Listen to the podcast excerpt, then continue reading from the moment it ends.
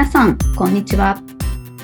佐藤祐二の美容室経営者のための集客売上アップの方程式ポッドキャスト。今回も始まりました。ナビゲーターの直美です。この番組は美容室の経営者さんに集客や売上アップのヒントとなる情報を日常の雑談も合わせてお届けいたします。お話しいただくのは最短4ヶ月で売上を100万円以上アップさせる美容室専門コンサルタントの佐藤裕二さんです。佐藤さん、よろしくお願いします。よろしくお願いします。今は、うちは娘が就活で大変です。おお、この時代に。なんか、うん、なんか、あの、ね、面接、面接でなんか提出書類の中に、いろんなこう、自分の抱負を書けとか、つまずいたことを書けとか、理不尽だと思ったことを書けとか、みたいな。僕僕に添削を求めてくるんですよ娘これでいいかみたいな。すごい。えらいプレッシャーですよね。自分の娘のことで添削したことでなんか落ちちゃったったらシャレになんないなと思って、うん、でもあの自分の娘だけどあれですよね。こう書いてる文章を見るとい娘だからこそ言いたいことは分かるんですよ。すごく性格も分かってるから。うん。だけどやっぱりちょいちょいこうトゲがあったり角があったり聞かれてることと答えてることが違って、うん、なんかあれですね。あの修正したくなるとこはちょいちょい出てるんですよね。うん、修正してそれでもしそのことで落とされたらどうしようみたいなね。もんですよ親としても。大変ですね。うんなんか、そっから入ったから、直美さんが聞いてた面接の話からでもいいですか？はい。はい。あの、面接のことでちょっと伺いたいのは、はい。はい、やっぱり、新しいスタッフさんをじゃあ雇おうっていうことになった時に、はいはい、その、どっちにするかを決めるポイント採用するか採用しないかを決めるポイントみたいな、うん、どこかにあるのかなっていう逆の立場ですよね。その佐藤さんが、じゃあ採用する側の時の佐藤さんのポイントが知りたいです。うん、ああ、なるほど。はい。あのね、僕は結構、まあちょっと言葉が、これ言い方こういう言い方すると強く感じるけど、質問攻めにしますね。ええー。あの、なんて言うんだろう。これやっぱりあの、送る喜びと送られる喜びみたいなの前話したことあると思うんですけど、うん、あの、今特に美容の場合は人が欲しいから、一生懸命自分の店をアピールしたがるんですよ。うん、あの、うちの店はこういう店で、こうでこうで。すごく言いたがるんだけど、ほぼほぼどこ行ったって自分の店悪く言う店ないじゃないですか。うちの店は感じが悪くて、従業員同士みんな仲悪くてとか、あの DV セクハラ当たり前みたいな、そんな言うわけないじゃないですか。仮にあったとしたって絶対そんな隠しますよね。そうですね。例えば技術だってちゃんと教えるよとか親身になってるんだよとか言うだろうし、で給料とか休みとか労働時間営業時間なんていうのはもう向こうは絶対見てきてるわけで確認もしするとしても確認程度でいいと思うんですよ。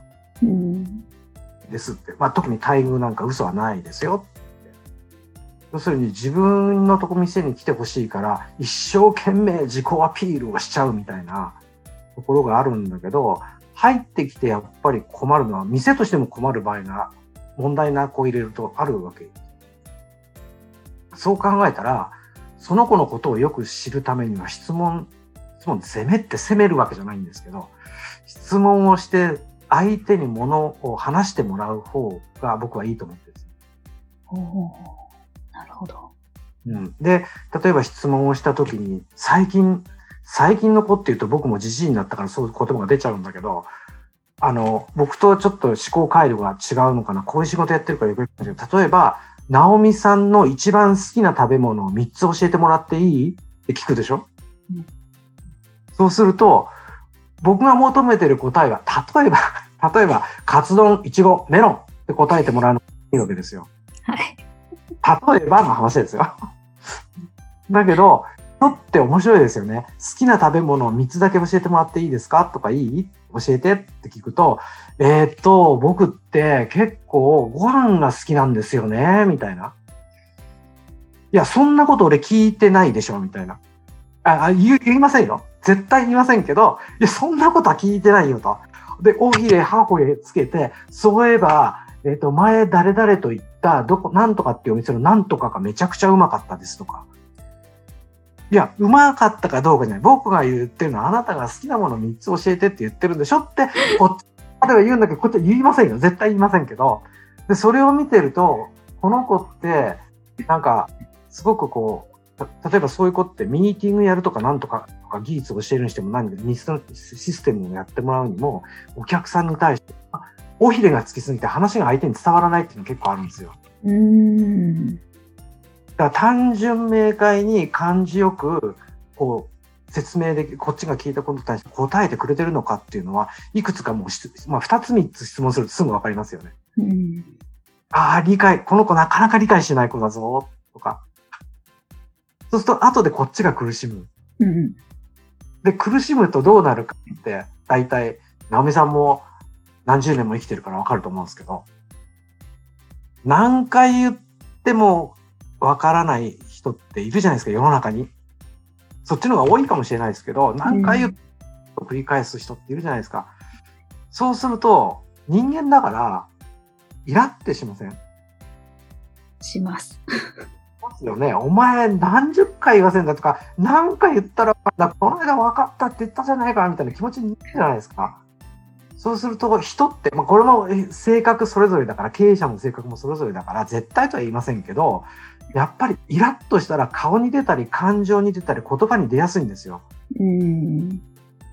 そうすると、相手はどう受け取るかって言ったら、怒られたとか、キレられたとか、なんか感情的に文句言われたとか、いうふうに相手は受け取る。なぜかというと、理解してない、理解してもらもえもらえてないから。うんだからこれってすごい大事なことだって感じてて、意思の疎通がちゃんとできるかどうか。だから例えばさっきの話に戻りますけど、好きないきなり面接に来てよろしくお願いしますって言って、直美さん、ちょっと教えてもらっていい？って好きな食べ物3つ教えてった。へって思うじゃないですか。面接来てて好きな食べ物って何？みたいな。確かに。ああ、うんそうですね。そうですよね。でもその時に相手がどういう風な顔して、どういうリアクションを持って、どうやって答えてくるかっていうのはすごく僕は大事にしてて、あそういうの3つぐらいやるんですよ。いきなり。そうすると、ほん、うんダメな子って言い方はおかしいけど、まあ、理解力に乏しい子ってなんか、もうちんぷんかんぷんな答えがバンバンバンバン返ってくるんですよね。うん。なくなっちゃうから面接も。なので僕が、ああ、そうか、直美さんそう思うんだって、ごめんねって。僕が直美さんに聞きたかったのは、食べ物なんだよとか、もっと簡単に答えてくれていいよ。例えば、カツ丼、いちご、メロンみたいな、いい、十分だよ。それで十分わかるから。って、こう返してあげるの。そうすると、ほら、向こうも緊張してるから、あ、そうだって思って、次の質問に対して明確に答えてくる子もいるし、相変わらず、おひれ、はひれ、ほひれつけて、わけのわかんない、延々となんか説明してくる子がいるんですよ。で、そこでまず一つ分けますね。なるほど。うん。後々に困る。で、多分、自分がイライラして最終的には向こうがこの店最低って思ってやめますになって、店が悪者になっちゃう可能性がすごい高くて、今 SNS があるから怖いじゃないですか、そういうの。うん。なんで、まあまあ一つそこでいつも分析します、ね。一緒にやっていける仲間として、やりやすい仲間かどうかっていうのが一つのポイント。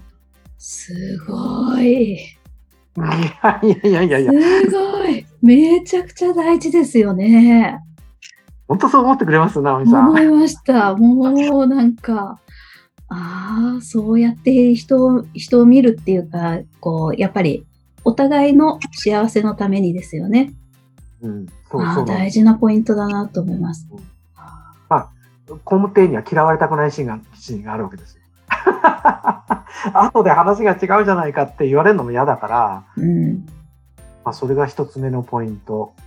二つ目のポイントは、あの、美容学校時代、あるいは他のお店に、まあ、いて途中採用の場合もあるんで、うん、えっと、直美さんわかるかな？ワインディングってロット巻き。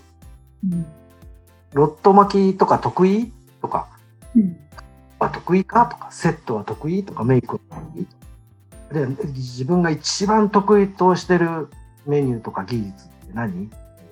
質問をすると、まあ、謙遜する人もいるわけですよね。うん、それから僕は、例えばカットが得意ですとか、自信があります、好きです。やっぱさっきのまた質問攻めが始まるわけですよ。なんで好きなの？どこが好きなの？ってこの、もちろんその答え方も一つあるんです。さっきみたいに。もう一つが、これ二つパターンがあって、覚えが悪いんです。例えば、前のお店にいた時に3年間いたけど、まだカットの練習まで行ってないんです。というような子もいるわけですよね。そうすると、こっちの頭では、あ、この子は、なんか、覚えがすごく悪い。時間がかかる子。即戦力にはならない子。っていうふうに思いますよね。うん、こっちの頭では、そういう自分のお点を平気で言ってくる子ってすごいよねって。うん、俺、嫌な性格なんですとか、借金が100万もあるんですとか、人にこう言いにくいことじゃないですか。やっぱ向こうは入りたいと思って来てるわけだから、僕はトロいです、私はちょろいですとか、間抜けですっていうことは言いたくないのを平気で言ってくる子。だからある意味こっちの頭では正直な子だな、うん、こう思ってて。で、これよく僕メルマガでも書くんですけど、えっと、100メーターを話したことありましたっけ？あ、伺ったことあるかもしれません。もう一回お願いします。はい、100メーターを例えばどんだけ真剣に走ってもうゲボが出るほど真剣に走ってるんだけどもうもう極端に言えば30秒切れないこと真剣に走れば例えば10秒ぐらいですげえ速く走れるんだけどみんなメンバーが遅いから余裕で15秒15秒って言ってもすごい速いと思うんですけど10秒で速してでもみんなが速いねって言ってくれるわけじゃないですか。でどっちがうちの店は欲しいのかって言ったら頑張る子なんですよ。そうやり続けたいっていう子。もちろん数字を出してくれないかもしれないってことはあるけど、そういう子って結構打たれ強くてですね、人と比べて自分がこうでっていうことよりも、もっと頑張んなきゃ、もっと頑張んなきゃってできる子だと僕は思ってるんです。うん、そういう子はそういう子ですごくポイント高いです。自分のお点を平気で言える子っていうのが。で、そのさっき言った真逆の子がいるわけですよ。これは僕すごい自信あります。えこうでこうでこんな風に勉強してきて、いつもこんなトレーニングしてきたんですとか、人が帰っても僕だけは残って頑張ったんですみたいな、すごく自己アピールする子いるんですけど、いや、それでいいと思います。本当にそれが本当だったら。だけど僕の経験だと、そういう子って自分が上にいないと嫌なタイプなんですよ。おなるほど。だから、自分で自分の失敗とか自分の汚点っていうのは自分で結構気がついてたりするんですよ。でそここを触られたくないみたいな。痛いとこついてくるなみたいな。で痛いとこつ、でも人間ってついちゃったりするじゃないですか、お互いに。そうすると、それをバックアップするというか、ないないにするために、例えば後輩には威圧的に出たりとか。それか、例えば、佐藤っていうやつはこういうやつだからとか、直美さんはこうだからって、要するに周りを蹴落として自分が優位なところに立とうとするパターン、これ人間関係めちゃくちゃ悪くさせるんですよ。そうでもないですか？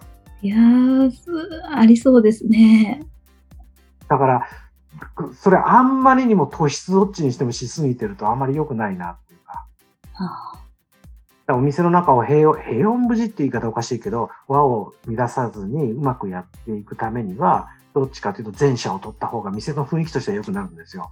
うん、ただ、一番上げていかなきゃいけないっていう部分があるから、あの、すごく俺はできますよ、やりますよっていう子も大事なことは大事なんだけど、でその辺をさっき言ったまた質問攻めで攻めていくんですね。じゃあ、こういう風になったらどうするとか、こういう風になったらどうするとか。なるほど。例えば、カットについては自信があるから、例えば店長よりもうまいと思ったをする。その時、店長からものを教えてもらいたいと思う？それとも教えてもらいたくない？とか。うん。まあ、できた答えとすれば、いいとこだけ教えてもらいたいです。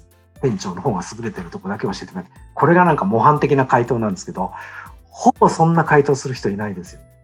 うん。あの、いや、普通、普通に接することができます普通に教えて、教えてもらう、勉強に参加する、します、みたいなこと言うんだけど、まあ絶対それは嘘だろうなって思うし。なるほどなどうですかね？直美さんのこう、今までこう、生きてきた人間関係ってあるじゃないですか？いろんなこう、はい。友達とか先輩後輩とか、まあ職場とか。なんかそうやって見ていくと、ああ、なんかそんなような気がするって思いませんか？なんか。なんかね、そうなんですよ。佐藤さんのおっしゃる通り、自分ではこれができますか、あです、こうです。え、そんなのありえない自分だったらこうしますっていう方なのに、実際じゃあその方がやってみたらどうかって、事実違ったりするんですよね。ゆおっしゃることと、実際のその行動が。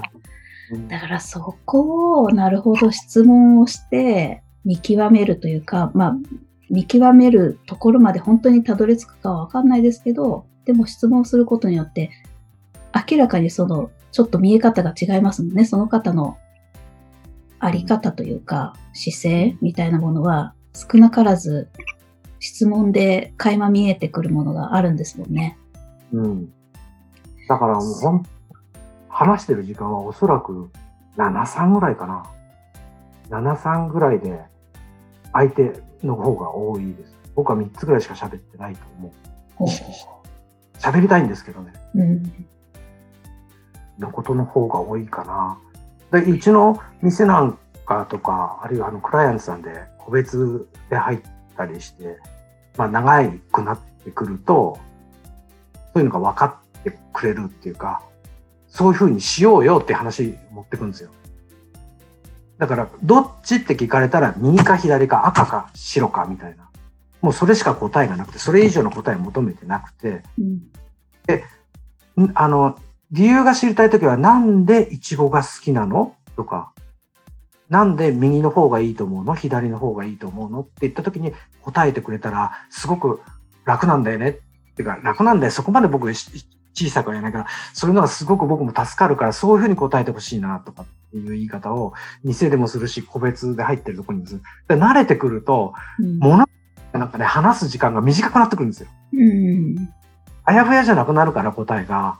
だからどっちともわからないんだったら、え、どっちか選べないって、それがもう答えだから、うんうん、どっちかが、どっちとも言えないなとか、いや、選べないな、どっちもいいと思うって。じゃあ、こ右側のいいところと悪いところ教えて、左側のいいところと悪いところ、あの、なんか、なんか反則するときにね、こっちはこういうリスクがあるけど、こういうメリットがあるかもしれない。こっちはこういうリスクがあるかもしれないけど、こういうメリットがあるかもしれない。それを教えてってこう言うと、明確に、だからすごくね、話、意思の疎通がすごく楽になってくる。だからなかなかそれ全員できると限らないし、うちのスタッフだってそれまだ未だにできない子もいるし。でもそれでもイライラしないっていうか、まあちょっと話それちゃったな。まあ、面接の時は本当にそういうの大事だと思います。なるほどな。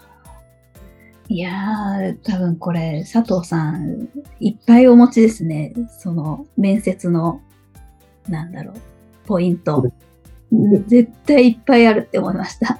でも、多分聞ききれないな。これ、あの、佐藤さんからお伺いするには、例えばやっぱり、あれですか、佐藤さんに直接教わる場とかに、どこかこあの、意識してそれ僕やってるんで、う、うん、やってる実践会にお試しで参加してみるとか、うん、うん。なんかあの、たまにやるんですよ。あの、相談会ありますよ。でそういう時にこう、相談してくれれば、わか、そういうニュアンスをつかめるんじゃないかな。1回、2回で分かれっていうのは難しいかもしれませんけど。うん。えーそれはじゃあ、んどうやったらあれですか？この、ポッドキャストに質問とか感想を寄せていただいて、そういうのに参加したいとかっていうご意見いただいたら、おつなぎすることもできますよね。できます、できます。そあれからみんな若葉、あの、多分質問コーナー入れてると。うんですけど、メールアドが入ってると思います。それからこれ動画でも僕は配信してるんですね。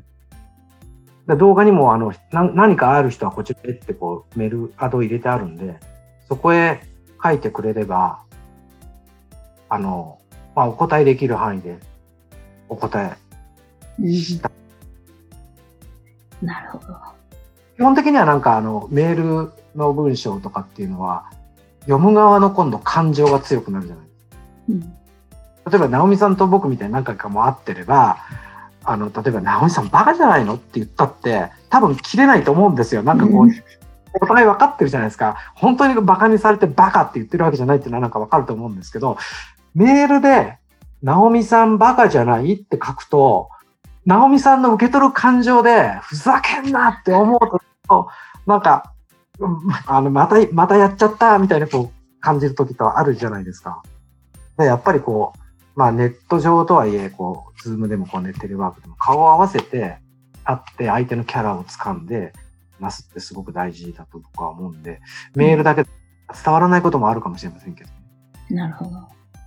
ぜひ、なんかこういう、参加してもらえると一番嬉しいですね。そうですね。わかりました。もう、この続きが気になる方はもう必ず お願いします。ね。聞いてみてほしいですね。はい。